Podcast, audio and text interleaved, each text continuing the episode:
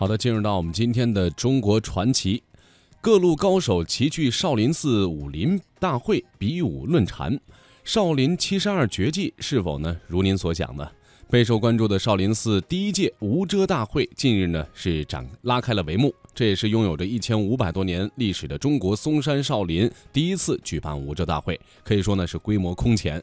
这也是少林寺参加人数最多的一次盛会。嗯，无遮呢就是没有遮拦的意思，意味着这个大会是公开的，所有人都可以来看，各路高手也都可以来比武论禅，且对来客不分贵贱，一律平等对待。被媒体解读为现实版的世界武林大会。那么这次大会都有哪些看点呢？我们来听央广记者王义群、河南台记者朱一鸣的报道。没到罗道门之前，我不想杀人。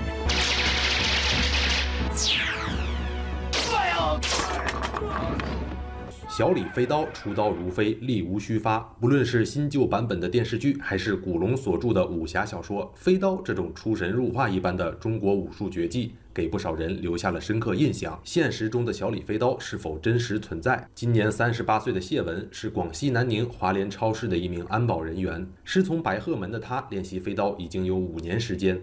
最早接触的飞刀就是师傅的一把鹤嘴飞刀。谢文说自己决定练习飞刀，不仅仅是师从的缘故，更多的是对于这种介于暗器和投掷武器之间的武术绝技的痴迷。至于说什么是合格的飞刀技术，他这样解释：就是十步距离，拳头大小。说你真的练起来，在运动中击中个拳头大小也不容易。这个拳头大小是啥意思？你的心脏就是拳头大小，就是扎在这么大一个范围之内。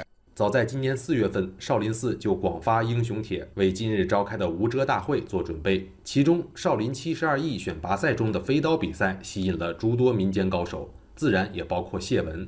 平时只能利用空闲时间在堤岸边独自练习，几乎没有相互切磋、线下交流机会的谢文看到了希望。虽然此次比赛他并没有最终进入决赛，但他依旧很高兴。玩飞刀这么多年，我们虽然在网上经常聚，但是的话，我们实际上几乎都没见过一次面，真的是帮了我们一个很大忙。毕竟是一项传统的武术，就这么样的消失，多可惜啊！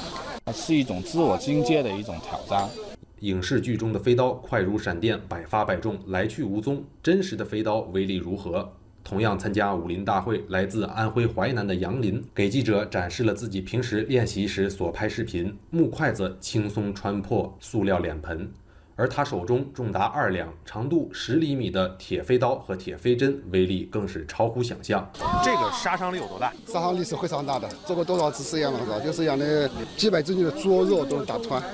当然，飞刀比赛并非仅仅比试威力，准确度、距离、发射方式等等，都是此次竞赛的考核考点。此外，飞刀选手们还表示，影视剧中有如导弹一般精准的飞刀，在现实中也并不存在。飞刀比赛冠军龙俊宁，差别大了去了，因为影视剧里面呢，它是拍的是特效，电脑做出来的，我们学物理的，你根本不可能想象这种东西，是吧？所以的话呢，飞刀我们现在讲讲的是科学。飞刀它有三种方法，第一种叫直飞，九十度以内。第二种是半圈，就翻转一百八；第三种是一圈三六零啊。但是呢，最好的是一百八，用于比赛。三十六硬功，三十六柔功，少林拳谱中记载的七十二艺，对于普通人来说遥远而神秘。而这次武林大会揭开了这些武术绝技的面纱：十所竞技、二指禅、飞刀、铁砂掌，各路民间高手与少林武僧们共同龙超虎相，各显身手。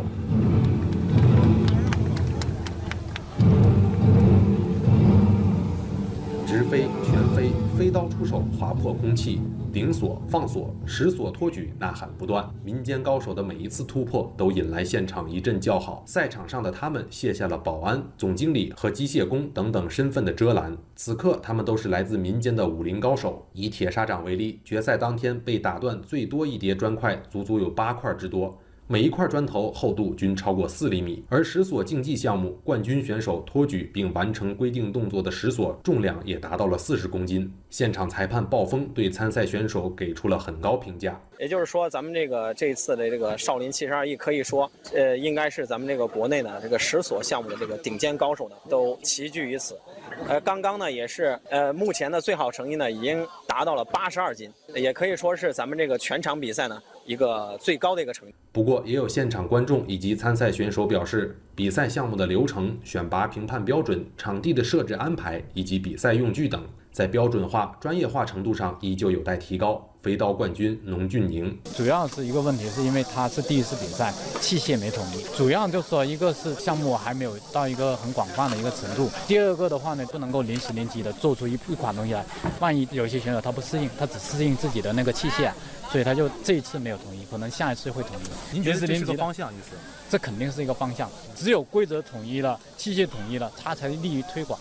要各拿各的，你怎么比？少林寺方丈释永信说：“少林寺选择举办无遮大会，是为了让大家进一步认识和了解佛教禅宗，继承和发扬少林文化。办无遮大会，主要想挖掘历史传统的呃文化，里面有一些有佛教的教义、教理，呃，有禅宗的生活方式。”同时还有一些武功的，呃，武功的绝技绝活，想跟大家进行分享。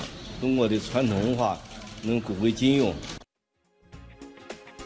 没错，那么多的门派，那么多的这个爱好者啊，到这个少林寺，到这个禅禅宗的祖庭去，然后进行一个这个武术的一个展示，对于推广中华武术也是一个非常好的一个机会。嗯。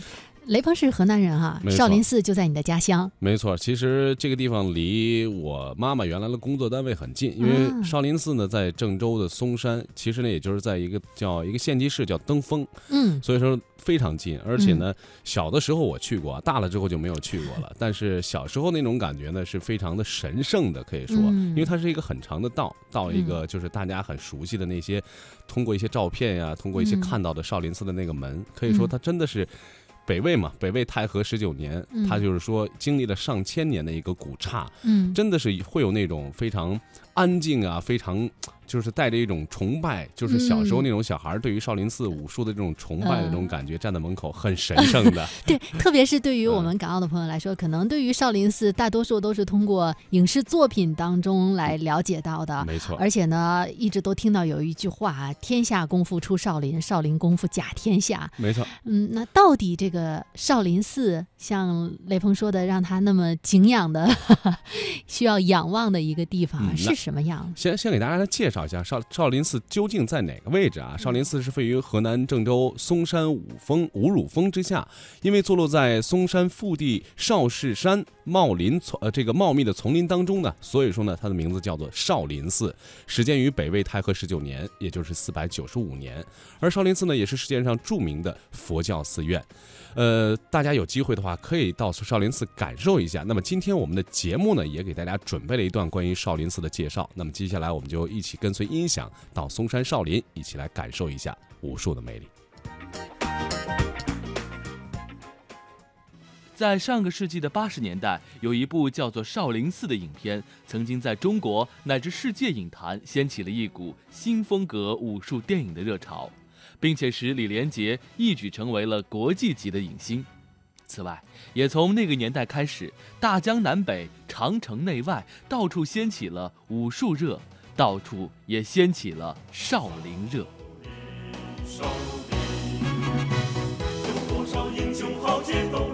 来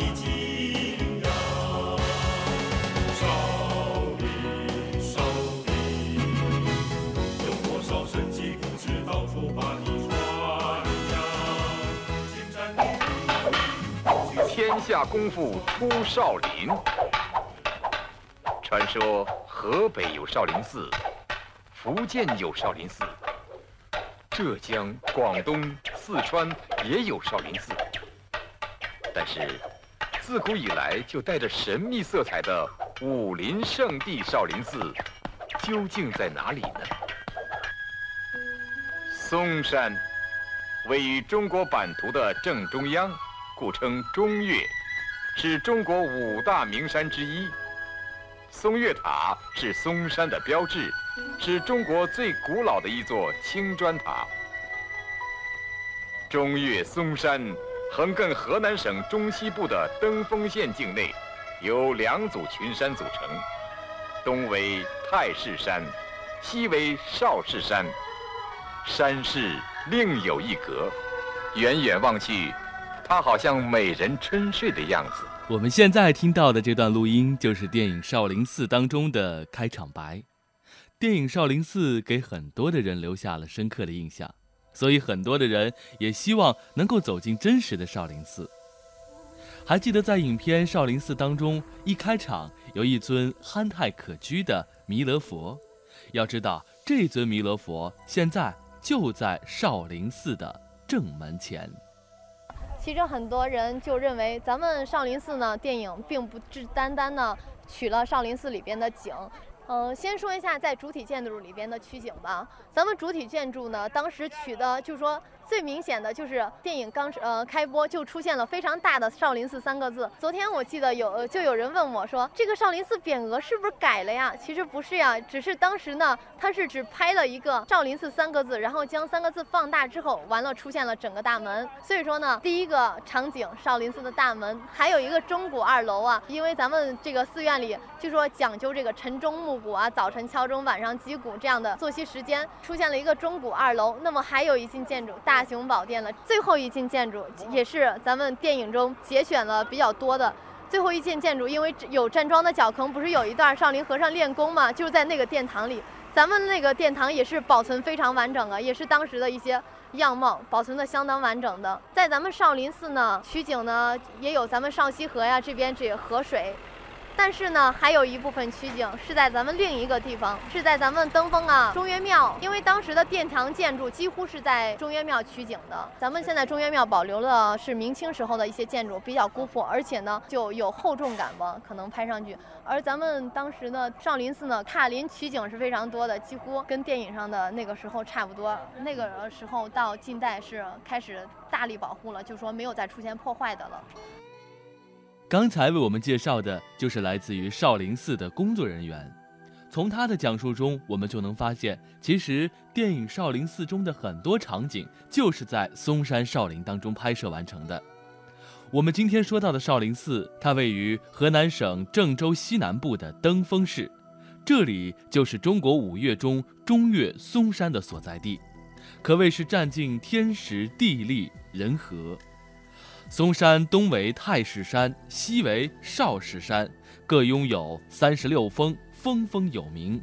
少林寺就是在竹林茂密的少室山五乳峰下，所以叫做少林。这座寺庙建于北魏孝文帝太和二十年，也就是公元四百九十六年，号称天下第一名刹。不过，关于少林寺名称的由来，还有这样的一个传说。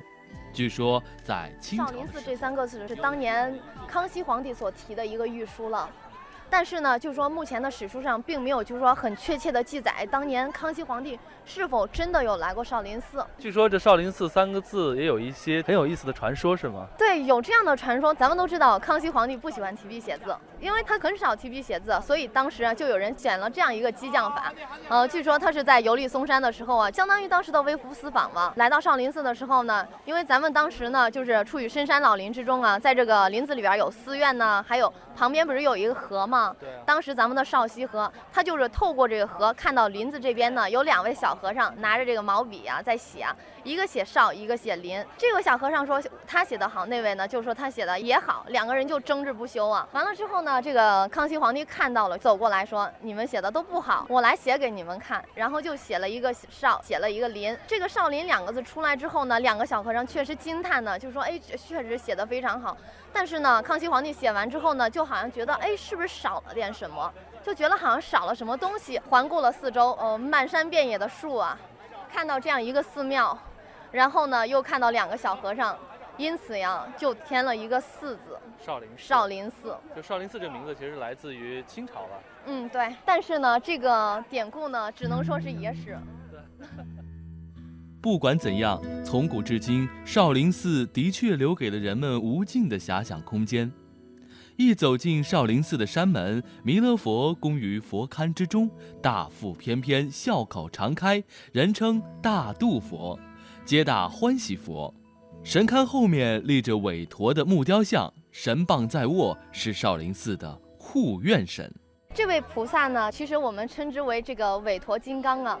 呃，可以说是少林寺的保卫科科长。对，因为他是在弥勒佛的背后，就是说一进山门的这个后面，啊，弥勒佛的背后就站着这位金刚神。对，所以说呢，我们还称他为啊少林寺的保卫科科长，因为他的作用啊，就是保护着咱们寺院佛法、僧三宝的一些呃安全了，也就是说保护着这个众生平等啊。对。包括他手里拿这个金刚宝杵啊，拿法呢，其实呢也是有两种的，就是说如果驻地的话，告诉这个十方游僧啊，咱们这个寺院不是接待寺，放在手腕处或朝上的话，十方游游僧呢来到这个寺院里一看，哎，就说这里可以接待，可以在这儿吃住了。如果说少林寺正门的弥勒佛笑迎八方客的话，那韦陀金刚可以说是严肃认真，十方游僧可是休想进入啊！过了山门，就能够看到通向大雄宝殿的神道和神道两边的钟鼓二楼了。不过这会儿我看到很多的人都在神道上小心翼翼、有规律地迈着步伐。哎，仔细一看呀，大家都在踩着地上的莲花雕刻呢。这到底是为什么呢？你为什么从这走上去啊？佛祖在这里走七步，涌现就七个佛花，我也试了在走七步。哦。哎，表示一种好运呢，对我一种预示，预示将来，哎，将来自己的生活上走像佛祖一样的有一种沾沾福气吧。你走了几步了？已经？七步。七步了哈，从桥上走了七步。您从哪里来的嘞？我我从湖北。湖北啊。哎。为什么到少林寺来？对。少林寺，嗯，武功啊，但是少林寺佛教圣地也是风景呢，来看一看。觉得怎么样？少林寺？嗯，还不错。佛生莲花，哎，为了沾点喜庆呢，我们也走一走吧。发现就是在这个官道两边有很多的碑刻哈，这个碑刻都是近代的还是有有一些古代的？嗯，这个碑刻呢，咱们近代的相对比较多，但是原来的，也就是说在咱们整个少林寺主体建筑七进建筑中。咱们这个人称少林寺的碑廊啊，这个碑廊呢，主要是记录了当时的一些情况和现代的一些情况，总共有大概一百零八通吧。咱们看一个近代的吧，比较著名的是金庸老师的。应该说金庸对推广嵩山少林寺有很大的作用啊，他的小说经常会写到什么易筋经啊、少林武功啊。对，所以说呢，在金庸两千年的时候来到咱们少林寺呀，当时呢，咱们那个时候。方丈送了他一本书《少林武功一宗秘籍》，很多人说，哎，为什么不把《少林武功秘籍》送给他呢？那我要重申的一点是，很多人单单就知道了，说，哎，少林寺的武术很出名啊，这个禅宗很出名啊，而且是中国禅宗的祖庭啊，为什么会送武功秘籍呢？其实，在咱们少林寺呢，咱们少林寺的医术可以说也是名不虚传的。没错，少林跌打丸。对，是这样的。所以说呢，送给他了一本医宗秘籍，也是非常的高兴。当时他不是提了这样一句话吗？少林秘籍，国之瑰宝啊！在这儿啊，就得要提醒大伙儿了，以后啊，等您来到少林寺的时候，别光顾着学习武术了，有机会的话呢，得请教一些养生的秘籍了。在这里呢，除了养生的秘籍之外呢，我还得给你讲一段有关于少林寺的历史。这段历史啊，对于少林寺来讲，可以说是至关重要啊。咱们少林寺呢，原来的时候呢，咱们少林寺这个地区呢是一个村庄。咱们这个少林寺呢，地理位置呢是位于少石山的山脚下。呃，包括咱们少林寺这“少”字的得称呢，其实跟这个地理位置少石山是有一定的关系。那么少石山呢，是咱们登封啊嵩山中的一个体系了。咱们嵩山呢分为两块了，太石山和少石山。那么少林寺就位于少石山的山脚下，它是始建于北魏的太和十九年。当时呢，建这个少林寺的时候，是为了安顿印度的一位僧人了，跋陀建的这个少林寺。所以说呢，按照地理位置称名了少林寺。到了后来呢，也就是三十二年之后，另一位高僧，也是印度的一位高僧达摩呀，来到咱们少林寺。但是达摩其实来到中国的时候，他并不是直接去了少来少林寺的，他是先到广州吧，然后在广州待了十多天，之后去南京。在你南京的时候是梁武帝萧炎皇帝嘛，当时萧炎皇帝是中国历史上一位信奉小乘佛教的一位皇帝。但是达摩带到中国的是大乘佛教，所以说呢，两个人在这个教义上啊，就是说有不同的争执了。所以说达摩那个时候就觉得南京不是久留之地，离开了。所以说呢，也是经过这个千辛万苦来到咱们少林寺。来到少林寺之后呢，是面壁九年呢，据说在这个九年之内啊，他是在咱们少石山的一一个山洞上专心的练就佛法，而且在当时呢是创造一套体操。首先，咱们武术的形式是以体操的形式来出现的。后来是加进这个武术的一些精华，然后才独成一派这个少林武功的。所以说呢，在面壁九年之后呢，传播这个禅宗，这个时候咱们少林寺有了一个称号，那么就是禅宗的祖庭了。到了后来呢，就到唐朝的时候了。唐朝的时候呢，因为这个十三棍僧啊救驾过当时秦王，那个时候呢，李世民在洛阳的博古庄啊被王世充的战机围攻啊，咱们少林寺就有这样的十三位和尚救了他。所以说呢，等李世民登上这个王位之后啊，可以说是来到咱们少林寺，对这个少林和尚进行封赏啊。呃，提出那个封赏之后呢，最重要的一项封赏就是赐封啊，咱们少林寺为天下第一名刹了。也就是说，从这个时候到了唐朝的时候呢，咱们少林寺在武术上达到了一个顶峰时期，只是呃在武术上，但是在殿堂上，它当时并没有达到一个顶峰的时期。呃，所以说呢，咱们少林寺这个时候有两个称号了，一个是禅宗祖庭，一个是天下第一名刹了，也是在这个时候被称之为皇家寺院和禅武并肩的一个寺院了。所以说呢，也是在唐朝以后，不管是在武术上啊，一些殿堂的建设上，还有这个传播禅宗上面，从那往后之后，咱们少林寺开始有了武僧了，也就是目前咱们现在练武的一些僧人了。从唐朝开始的，从唐朝开始，因为在当时呢，李世民呢允许过咱们少林寺饲养僧兵五百，这五百个僧兵啊，吃的、住的、用的东西。全部都是当时的朝廷给的，可以说是吃皇粮了。而且当时这个李世民好像还有一个大赦，就是说允许少林寺的和尚吃肉喝酒、留头发、留胡须，非常时髦啊，用现在的话说。但是呢，很多人就说，哎，是不是像少林寺的和尚现在仍然有这样的，就是说规定，你可以去喝酒啊、吃肉？当时有这样一句话：“酒肉穿肠过，佛祖心中留。”仅仅是在当时唐朝李世民那个时代有过这样的封赏，咱们现在呢，这项封赏是没有的。就说在咱们在寺院僧人呢仍旧要接受这个寺院的清规戒律了。